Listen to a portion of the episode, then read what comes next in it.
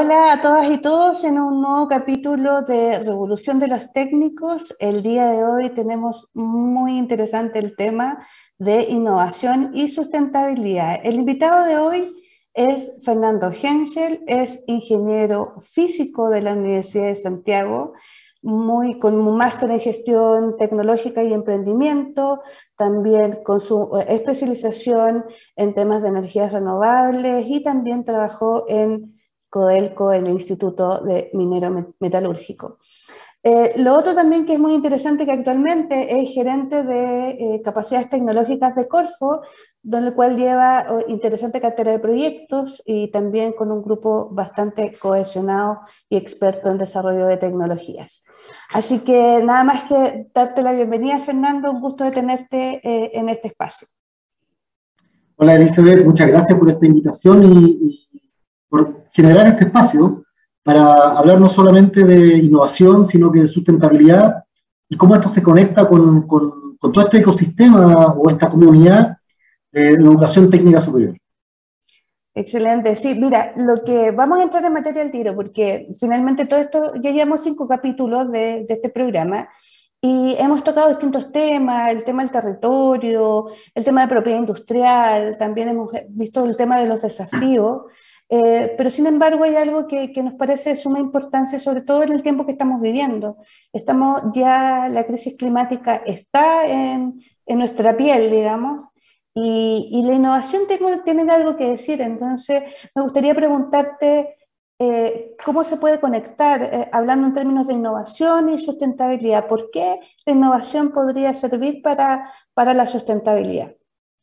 Sí, mira, primero que todo, das en el clavo. ¿ah? Yo creo que llevamos años hablando sobre cuáles debiesen ser las medidas de mitigación del cambio climático, ¿Cómo podemos, cómo podemos mitigar de que esta, eh, estos efectos, estos fenómenos vayan avanzando. Lamentablemente pareciera que no, no nos tomamos como, planeta o como mundo, no nos tomamos eh, muy eh, no, sé si en serio, pero con el suficiente peso y con la suficiente urgencia estos temas, así que hoy día estamos hablando de no solamente mitigación, sino que, dado que el daño está hecho, cómo empezamos a adaptarnos, cómo empezamos a adaptar nuestras vidas, nuestra productividad a estos efectos del cambio climático que ya son patentes. Entonces la innovación tiene mucho que ver con esto, de cómo, cómo en tiempos turbulentos o en, tiempos difíciles eh, tú generas ciertas oportunidades o, o generas ciertos desarrollos o ciertos productos que permiten adaptarte a estos cambios. Hoy día estamos hablando de cambio climático, otra vez eran, no sé, eran cambios de, de, mercado, cambios de, o cambios de costumbres de, o conductas de consumo, ¿verdad? Pero hoy día, claro, cuando hablamos de sustentabilidad e innovación, tenemos que ver cómo nuestro entorno ha ido cambiando, cómo esto nos afecta y por ende cuáles son las problemáticas que tenemos que resolver. Y eso es la clave siempre en innovación, que, que, que, seguramente ustedes ya lo han conversado muchas veces pero muy claro cuál es el problema y cómo se afecta, eh, eh, por ejemplo, algunos sectores productivos. Lo, digo porque, estoy aquí en representación de la Corfo, ¿verdad? ¿Cómo se afecta, por ejemplo, la agricultura? ¿Cómo se afecta eh, otros procesos productivos que en el fondo afectan también la, calidad de vida de todos, de todos los ciudadanos? Detengámonos ahí, Fernando, sobre todo porque tú dices, claro, cómo están afectando nuestra vida en el diario vivir y cómo están afectando a los sectores productivos, siendo que la educación técnico profesional es muy cercana a los sectores productivos. Entonces, ¿cómo se conecta entonces innovación, sustentabilidad y la educación superior técnica profesional? ¿Cuál ves tú la, que son esas oportunidades? Hay muchos desafíos, pero ¿cuáles son las oportunidades que en este triángulo que es medio, que es muy virtuoso? Sí, es extraordinariamente virtuoso. Eh, eh, básicamente porque la innovación, para que sea eh, efectiva, primero que todo, tal como ya lo decía, tiene que resolver un problema real. ¿ah? Entonces, estos problemas y la identificación de estos problemas reales, muchas veces desde, desde, la comunidad de educación técnico superior, son mucho más claras la identificación, porque estamos hablando de innovación, que es el equivalente a desarrollar productos que, que, cumplan algún fin. En ese sentido, eh, sobre todo los el alumnado, de, la, tanto de los centros de formación técnico como de los institutos profesionales, tienen esta, esta cercanía con los procesos productivos eh, por defecto. Y no, y no solamente ellos, sino que también eh, sus profesores, todos los académicos de, esto, de esta comunidad, suelen trabajar también en procesos productivos. Y si nosotros ahora además le agregamos otro ingrediente que, que, que es el territorio, ¿verdad? donde ocurren y donde mayormente eh, se ve afectada también la calidad de vida y la productividad es en, es en, las regiones debido al cambio climático, nos damos cuenta que además los, los IP y los CFT están distribuidos a lo largo de Chile con tremenda representación y además con la flexibilidad de que a veces un, un, mismo instituto profesional que tenga sedes en distintas regiones imparte carreras, eh, o, o, por lo menos no, carreras y acentos distintos dependiendo de su entorno. Entonces, esa cercanía es, es, primer, es la primera oportunidad. ¿Y por qué es la primera oportunidad? Porque le permite identificar más claramente cuáles son estos desafíos productivos, porque lo sufren ellos mismos, lo, lo sufren mucho más de cerca. Entonces ahí siempre cuando nosotros tratamos de hacer esta facilitación de, de, de, del entendimiento, qué es lo que es innovación, que pareciera ser a veces algo muy sofisticado, que solamente eh, Steve Jobs está llamado a hacerlo, eh, no. La innovación es el desarrollar productos que resuelvan un problema. Y eso se puede hacer eh, de manera súper sofisticada, con investigación desarrollo de súper alto nivel, o, o, o, incluso adaptando, adaptando eh, ya productos o, dispositivos y herramientas ya existentes a la realidad o, o, o, al cambio, hoy día estamos hablando de cambio climático, o a los cambios de, reducción de ciertos insumos, las energía, como lo hago con menos energía, como lo hago con menos agua, como lo hago con menos insumos críticos, etc. Entonces, eso es lo que yo veo que está mucho más cercano, o muy cercano, eh, en, este, esta esfera de, las, de la formación técnico-profesional tocaste un punto que, que es súper importante ahí, que tiene que ver con el tema de las energías. Hace mucho tiempo atrás decíamos que, que Chile tenía un gran, y sigue teniendo, un, una gran oportunidad para desarrollar energías renovables. Tú has trabajado muchos años en eso, eh, y ahí como que se veía un poquitito lejana la educación técnica profesional, pero ¿Puedes comentarnos ahí también si existe algún espacio? ¿Hay carreras que se dedican a eso? ¿Cómo ves ese desarrollo? Porque finalmente estamos hablando de energía renovable, hablamos por, por la sustentabilidad, ¿cierto? Etcétera, pero ahora ya es, es, es una herramienta mucho más clara para, para, la industria que una herramienta así que, que sirve eh, para poder hacer desarrollo de procesos productivos. ¿Y cómo entra la educación técnica profesional? Claro, eh, efectivamente, tal como lo dices, ahora en un, en un, espacio de tiempo de menos de 10 años eh, se transformó la energía renovable en la electricidad, ojo ahí, en la electricidad porque hay todavía todo un desafío en materia de transporte y de calor, pero en electricidad se transformó la energía renovable en ser algo marginal, una curiosidad que ocurría ahí eh, en algunos a, a, representar el cuarto, un cuarto de toda la energía eléctrica que, se produce en Chile proviene de fuentes de energía renovable.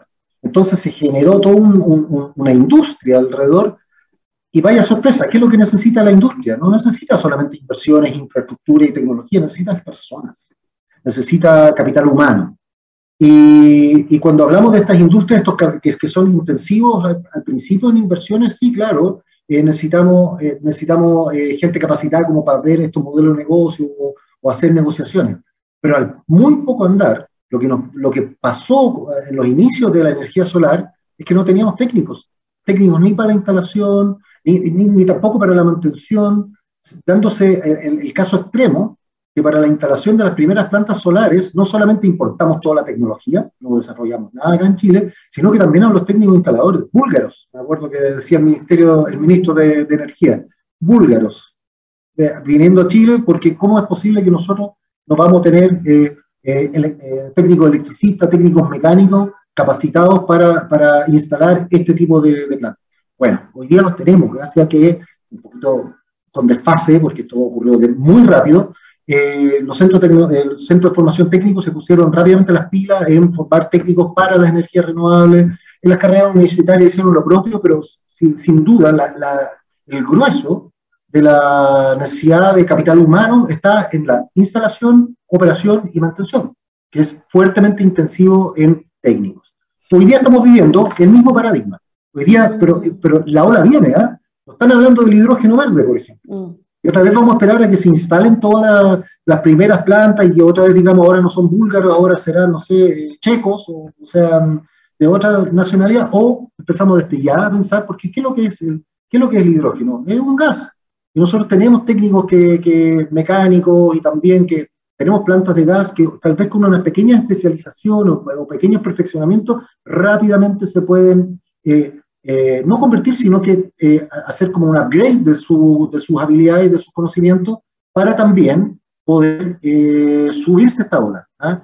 Entonces, como digo, la, la, ola, la ola se viene, todos la vemos, entonces empezamos a pensar en qué posición nos ponemos para surfearla, que no que nos pase por encima. Y, en ese sentido, igual en estas olas, porque estamos hablando de hidrógeno verde ahora, pero también estamos hablando, por ejemplo, de todo lo que es transformación digital, de cual los institutos profesionales igual han avanzado bastante, pero sin embargo siguen habiendo brechas. ¿Cómo crees tú que la educación técnica profesional pudiese ser un aporte mucho más allá de solamente de técnicos? ¿Cómo la innovación podría incorporarse dentro de, estos alumnos TP para poder eh, estar en estas nuevas olas.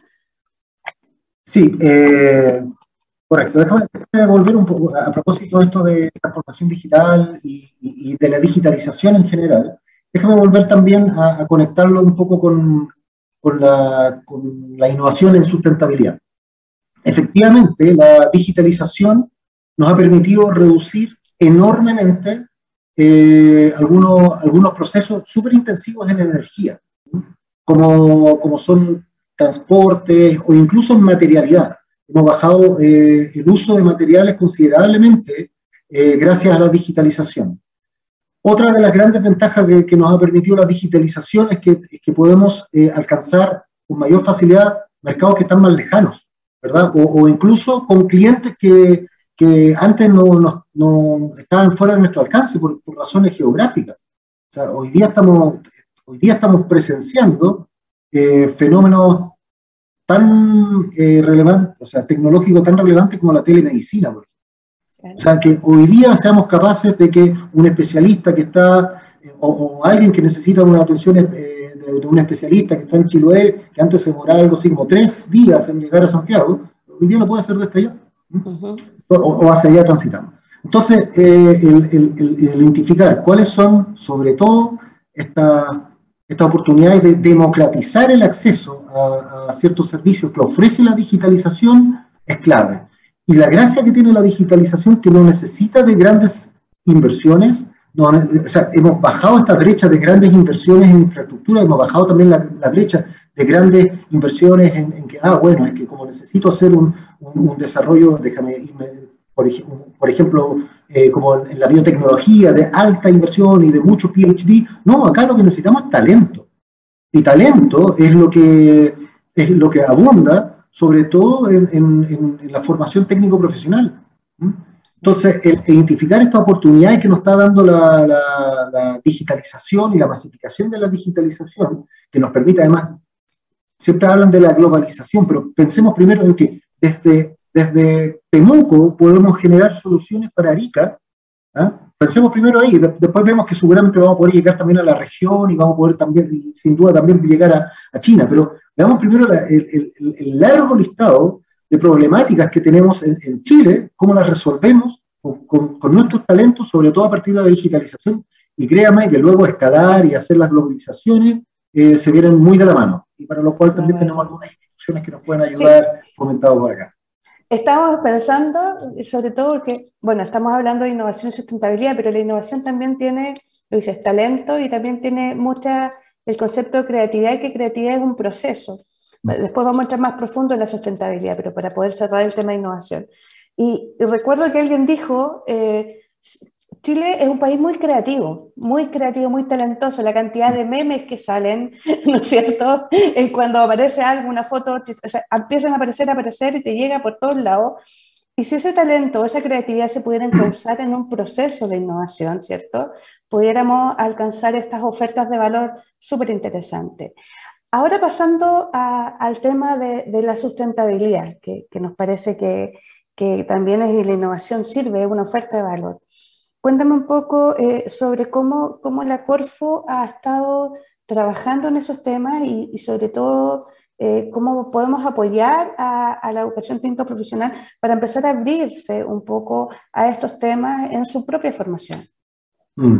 Sí, mira, en, sus inicios, o, no, tan en los inicios, hace los últimos años, eh, se ha fomentado fuertemente el desarrollo tecnológico, ¿ah? el desarrollo tecnológico en materia de sustentabilidad, o, lo que le llaman el clean tech, o sea, las tecnologías que permiten producir más limpio. Eh, sin embargo, la, primera capa está bien, porque eh, lo que buscábamos es cómo podemos generar la misma, los mismos bienes y servicios con menos emisiones y con menos energía. Y eso significaba mucha tecnología, significaba también mucha, eh, probablemente también muchas inversiones, las cuales se han ido dando, ¿ah? se han ido dando, pero, pero, pero hoy día estamos hablando además de otro proceso, que es no solamente entender la sustentabilidad como un costo para la ¿Cómo lo hago más barato? O sea, ¿cómo lo hago eh, más eficiente y por ende voy a tener que hacer todas estas inversiones, cambios tecnológicos, costo, costo, costo, costo? Hoy día aparece un nuevo modelo, que son los modelos de economía circular, que transforman estos, estos aparentes costos por ser más sustentables en oportunidades. Y si me permite, déjame explicar un poquito esto. ¿Por qué? Porque la economía circular lo que, lo que plantea no solamente tratar de emitir o de generar menos desechos, sino que a partir de tus desechos generar nuevos, nuevos negocios. ¿ah? Entonces, al mismo, déjame hablar, de, al mismo kilo de material que tú usaste para, para un proceso lineal, que, típicamente es, tú fabricas el material, generas el bien de servicio, lo vendes, consumes parte de este material y el resto lo botas. O sea, el mejor ejemplo es una bebida, donde probablemente lo más costoso de todo lo que consumiste tú en, esta bebida gaseosa, sobre, y mientras más pequeño el envase peor, es la creación de ese envase, el transporte de ese envase y qué es lo que vas a hacer después con ese envase. Eso seguramente es lo más costoso, más que el contenido de ese líquido. Entonces, la economía circular no, no, no hace tanta atención en, en torno a lo que tú consumes, al contenido de ese líquido, sino que cómo diseñas un envase que sea más fácil de reciclar o un envase que inmediatamente genere el ingreso a otro, a otro negocio que, yo pueda eh, este envase transformarlo en el, insumo de otro proceso productivo. ¿Mm? Perfecto. Y de hecho, en los modelos de economía circular, la Corfo eh, ya estaba hablando desde hace un tiempo y, y, antes de profundizar en ese tema que nos interesa mucho, porque yo sé que tienes muchos ejemplos que, que has visto, que conoces, eh, vamos a verlo en profundidad, pero antes de eso vamos a hacer la segunda pausa con ustedes, así que volvemos en unos minutos. Divoxradio.com. Codiseñando el futuro.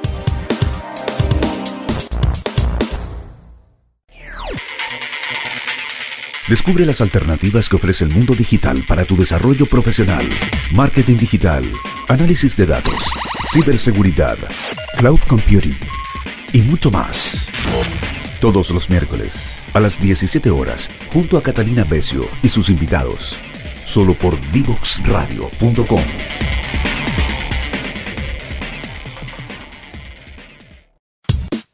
Divoxradio.com. Codiseñando el futuro.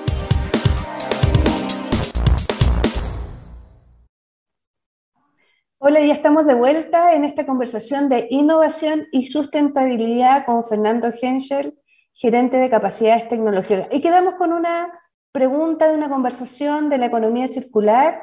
Y hoy quiero llevarte, Fernando, a la pregunta concreta. Bueno, ¿nos puedes, nos eh, vislumbrar o ejemplificar con, con, algún proyecto que ha tenido la Corfo en este ámbito, donde nos puedes explicar dónde está la sustentabilidad en este proyecto y dónde está la innovación? Sí, encantado. Pero primero decir que en los videos que vi al principio eh, hay varios ejemplos ya de, algunos de, estos centros de formación técnica, y no, no, vi si eran del Instituto Profesional o de Centro de Formación Técnico, eh, que ya están aplicando estos conceptos de economía circular. ¿ah? Entonces, tal vez sea cosa de formalizarlo y ponerlo en este marco, pero ya veo que hay ejemplos incluso en este mismo ecosistema. Pero para citar algún ejemplo que, es bien palpable y que es algo que además todos vemos siempre, por ejemplo, en, el ámbito de la construcción. En el ámbito de la construcción es, eh, eh, se imaginarán que desde, desde, que se demuele algo hasta que levantan estos edificios, la cantidad de eh, desechos es enorme. Es enorme y son muy difíciles de, volver a utilizar. Las materialidades son, eh, son difíciles de reutilizar, son, hay que triturar, qué sé. Son toneladas y toneladas de material que, que básicamente se transforman en desechos. Entonces, nosotros nos hicimos la pregunta, bueno, en, esto, en esta materia de economía circular, ¿no será, ¿no será que algunos de, estos, de todos estos materiales pueden ser el insumo de otro producto ¿ah? para poder revalorizar estos desechos? Y la respuesta que recibimos fueron múltiples y todas muy positivas muy positiva. Mira, solo, ah, y, una en particular tenía que ver con los retazos y como las, todas todos, todos los materiales sobrantes de madera. Y ahí ocurre, mira, ahí hay, un, hay una clara ejemplo de cómo los conceptos de economía circular más profundos, que son el cómo diseño para no generar desechos, eh, se han incumplido históricamente. Por ejemplo, que todos ustedes han ido a, esta, esta estas tiendas donde venden materiales de construcción, no voy a decir a ninguna de ellas en particular. No, por favor. Pero se han fijado que todo está en pulgadas. Cuando uno compra, está en pulgadas y uno no tiene idea de lo que es una pulgada. Bueno, eh, aquí en Chile nosotros construimos metros. Entonces, desde que compramos ese pedacito de madera, sabemos que algún pedacito hay que cortar. O sea, desde que lo compramos, sabemos que algo nos va a sobrar. Y lo mismo pasa en la construcción, pero multiplicado por muchísimo.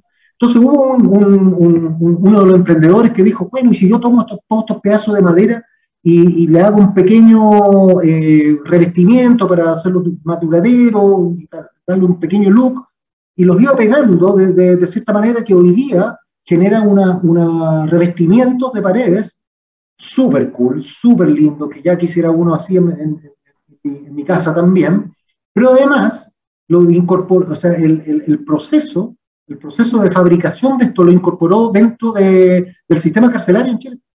¿Sí? Son ellos, entonces mata dos pájaros de un tiro. Primero, genera menos desecho a la construcción. Segundo, eh, por otro lado, genera un nuevo producto made in Chile, súper super bonito, súper sustentable, pero además genera esta innovación social de generar oportunidades de reinserción de, de las personas que han pasado por el sistema carcelario.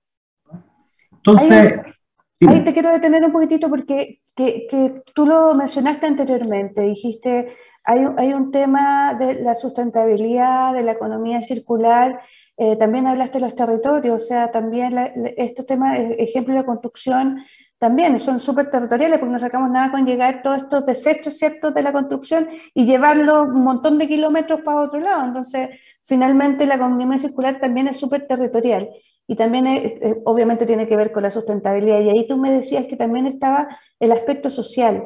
Eh, ¿Qué tiene que ver el aspecto social con, con, todo eso? Así que si nos puedes ahondar un poco más en eso.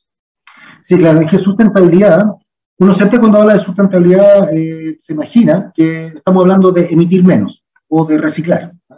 Efectivamente, esas son dos maneras de apoyar a la sustentabilidad, pero si, ah, si queremos generar una, un acuerdo mutuo en torno a qué es lo que es sustentabilidad y cierto acuerdo, que, eh, que hablan de una triada, que es, eh, es, como desde un punto de vista económico, eh, ambiental y social, tú puedes generar los, bienes y, los bienes y servicios, la calidad de vida que necesita la vida presente sin afectar la calidad de vida de, de los que vienen en el futuro, de nuestros hijos, de nuestros nietos.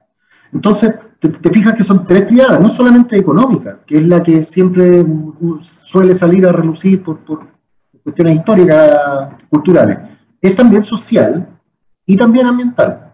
Y cuando, por ejemplo, hablamos de, de la sustentabilidad socioambiental, hoy día estamos enfrentando un fenómeno social súper interesante. Súper interesante, lo decía el otro día el vicepresidente ejecutivo de la Corfa a propósito del agua y de la estrechez hídrica de que lo que eran demandas sociales en torno a agua y lo que eran derechos de agua, que era básicamente un contrato que yo tengo derecho a adquirir o consumir cierta cantidad de agua, hoy día gracias a las demandas sociales se han devuelto en derechos sociales. Hoy día tenemos derecho al agua, o exigimos derecho al agua, no solamente los derechos de agua que es un contrato privado.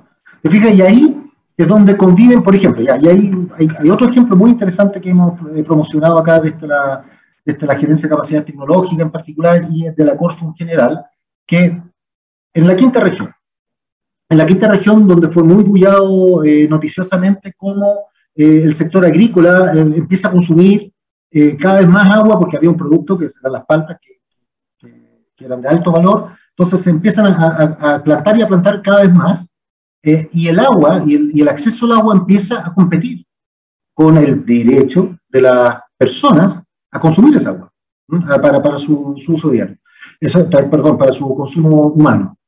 Y eso además empieza, y, otra vez con, con, la debilidad social y económica, eh, empieza a estresarse aún más porque tenemos un déficit de viviendas sociales.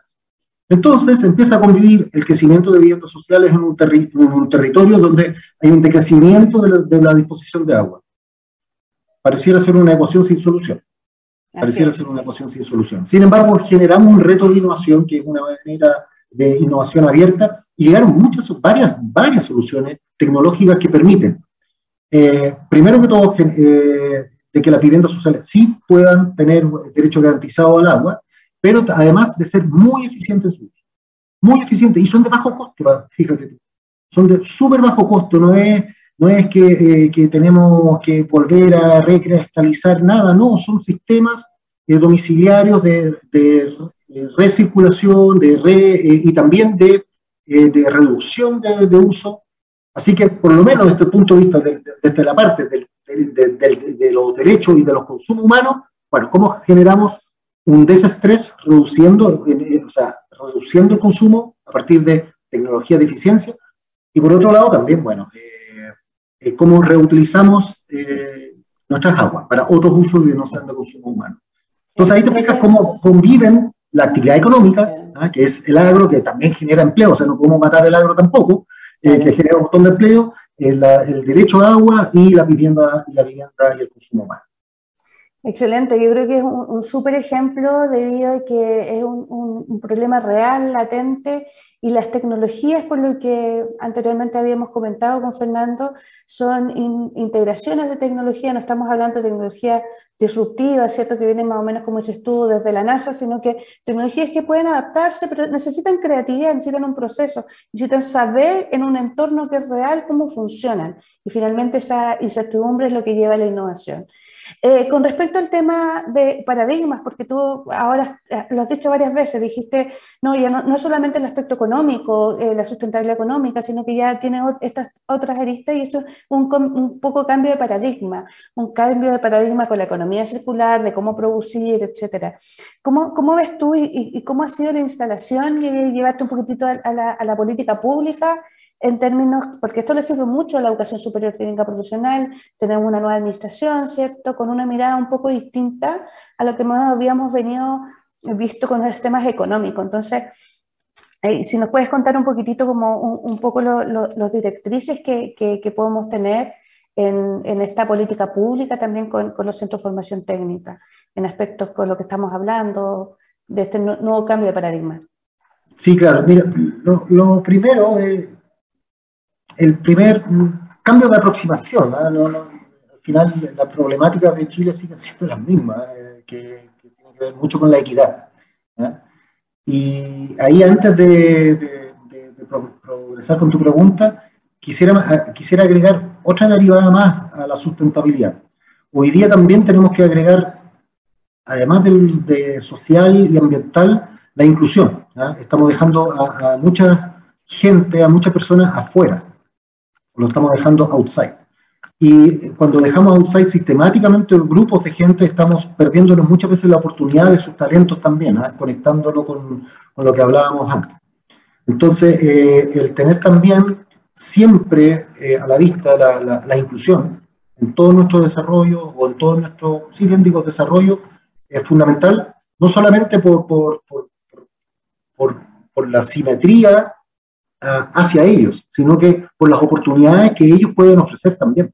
Mm. Hay muchos talentos que, hemos excluido por ese motivo, de, inclusión en, primero de género, ah, lo que hoy día eh, se nos está presentando cada vez más patentemente, pero también eh, de clase, también eh, de, ni hablar de movilidad, pero entonces hay que estar siempre muy atentos a que no estemos dejando a nadie fuera en cada uno de nuestros desarrollos.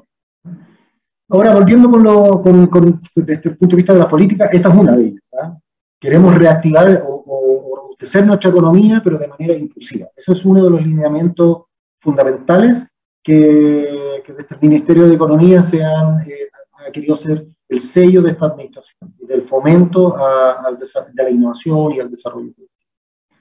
Eh, por otro lado, también, desde la metodología que nosotros lo, queremos hacer, es que eh, debemos, desde, desde, el, desde el Estado, señalizar más claramente cuáles son estos desafíos y cuáles son estas misiones, porque muchas veces, cuando dejamos que solamente los mercados operen, entramos a esto de, bueno, ¿cuál es la solución más eficiente?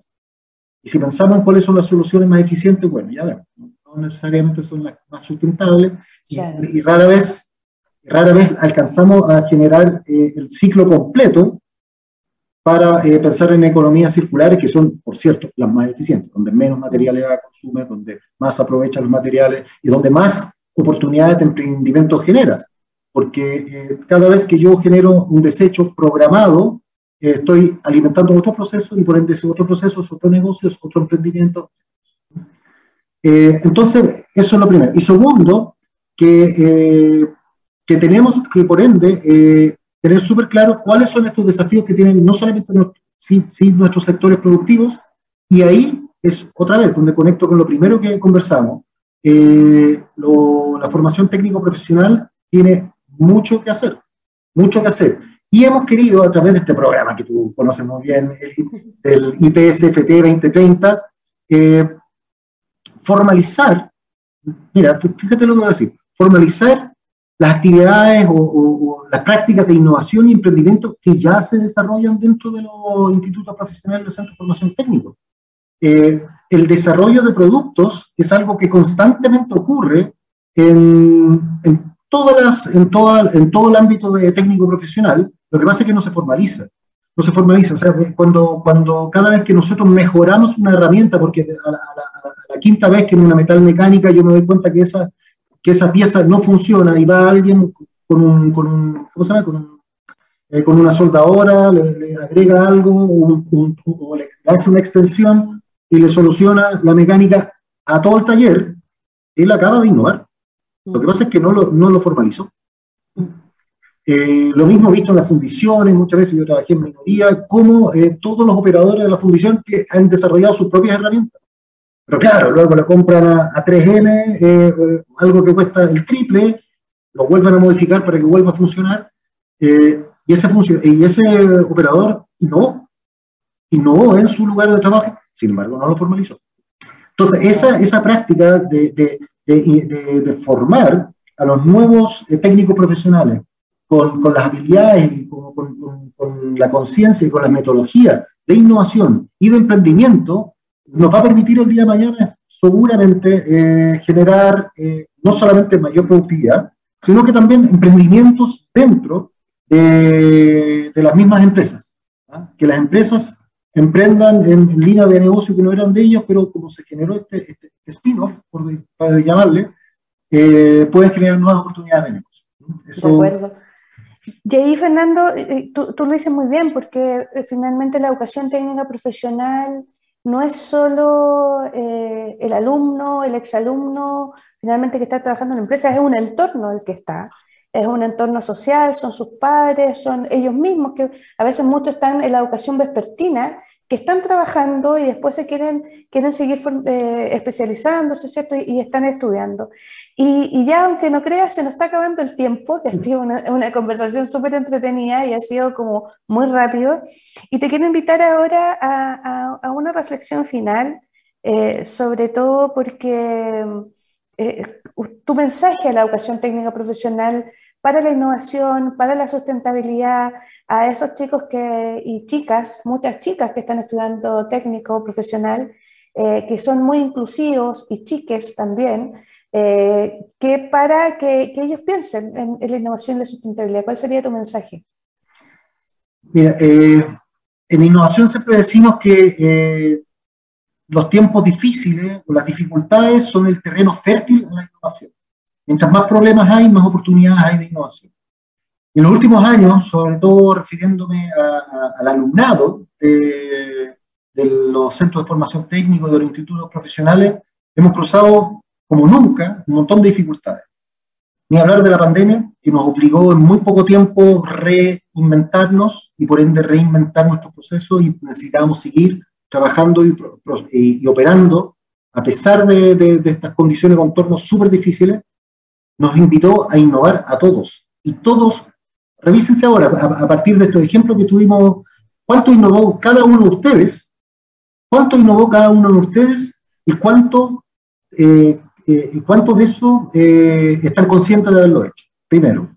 Por otro lado, también quiero volver a esto del cambio climático y de que cada vez necesitamos hacer más con menos recursos. No me refiero a recursos económicos, recursos naturales.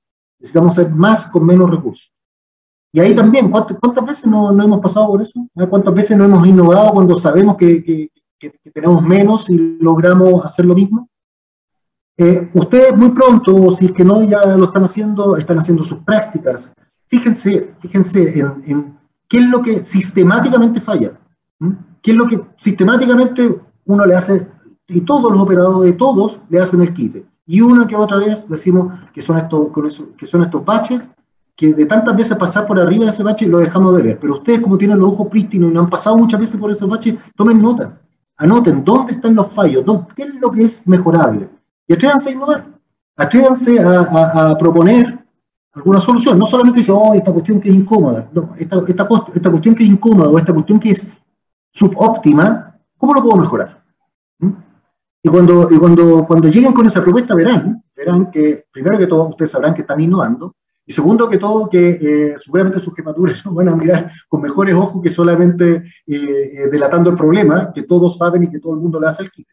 Entonces, la, la, magia de innovar es ser capaz de todavía poder ver cuáles son esos problemas que ya nadie ve y atreverse a proponer soluciones. Y ustedes tienen toda la herramienta tienen toda la herramienta para estar ahí, eh, para, para, para, proponerlas, tienen, todo, tienen la creatividad, eh, se han tenido que reconvertir tres veces en, en, estos últimos dos años, así que eh, los invito, los invito a subirse a este, este carro de, de, oportunidades y el día de mañana, ¿por qué no? No solamente salir con un cartón, sino que además con un emprendimiento bajo el brazo, ¿por qué no? ¿Mm?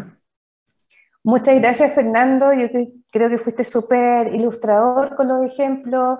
Fue súper entretenida la conversación. Nosotros tenemos la oportunidad de conversar mucho, pero siempre es bueno recordar y, también hablarle a otro público. Nosotros siempre estamos acostumbrados desde Corfo a hablarle a las empresas, hablarle a, los emprendedores, a lo mejor de alto potencial de crecimiento. Yo creo que es una súper buena oportunidad de, de poder hablar sobre la educación técnico profesional, de las oportunidades que tienen, de el campo hermoso que hay para innovar para la sustentabilidad. Así que solamente agradecerte por porque eh, viniste el día de hoy y, nada, pues para seguramente nos vamos a seguir viendo en otro capítulo más adelante.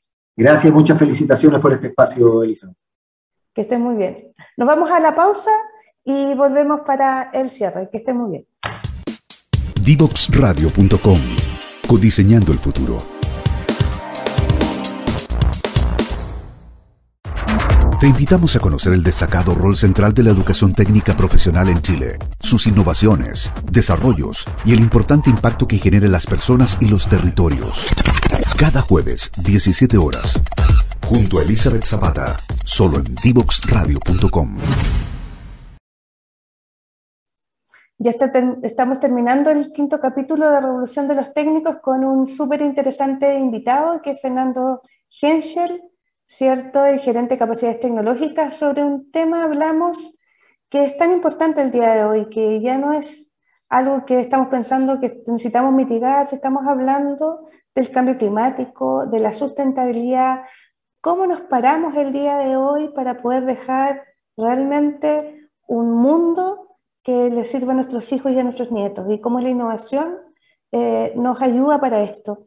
Y lo interesante también de, poder entender que la sustentabilidad no es solamente la sustentabilidad económica, como hemos visto viniendo eh, todo este tiempo que hemos sabido de que siempre se hablaba de la sustentabilidad económica, de los ámbitos productivos, sino que ahora se abre este mundo, se cambia este paradigma para lo social y para lo ambiental. Lo importante que es poder equilibrar esos mundos, el mundo económico, el mundo social y el mundo ambiental, para que podamos realmente eh, crecer sosteniblemente. Y para eso la innovación es tan importante. Hay muchos ejemplos y que la innovación no es algo tan disruptivo, sino también cosas que estamos y podemos hacer el día a día. y también la invitación última que nos hizo Fernando en términos de cómo los técnicos profesionales y la educación técnico profesional desde su quehacer puede aportar a la innovación para la sustentabilidad. Así que esto nos deja para pensar, para mirar, para ver en el día a día cómo nosotros podemos aportar para esto. Nada más que decirles, muy contentos, acuérdense de nuestras redes sociales, ¿cierto? LinkedIn, Facebook, Instagram, en YouTube, en Twitter, donde estamos en Divox Radio y sobre todo también seguir este espacio, recomendarlo y también, ¿por qué no?, ver los otros interesantes programas que tiene esta radio. Así que sin más que nada, nos vemos el otro jueves a las 5 de la tarde con otra Revolución de los Técnicos.